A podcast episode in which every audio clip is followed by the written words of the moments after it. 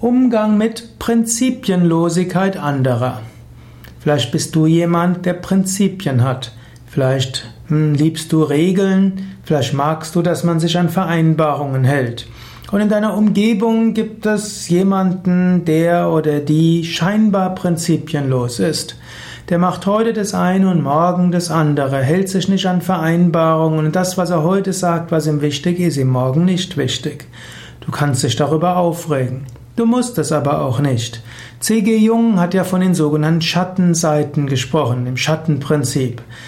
Menschen ärgert etwas in anderen, was sie sich selbst nicht erlauben.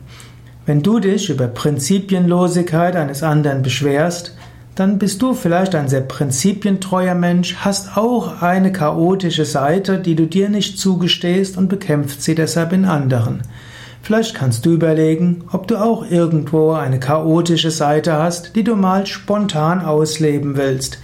Vielleicht müsste deine strenge Prinzipientreue auch mal mit Spontanität und äh, Loslassen verbunden werden.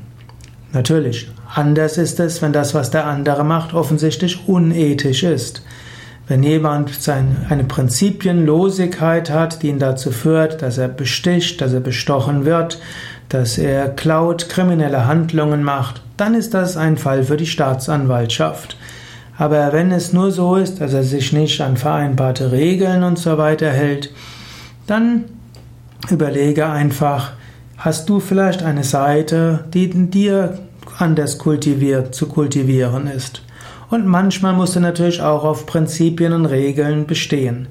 Wenn jemand etwas prinzipienloser ist, dann weißt du, er wird die Regeln auch nicht beachten. Er wird immer wieder die Grenzen austesten. So ist er halt.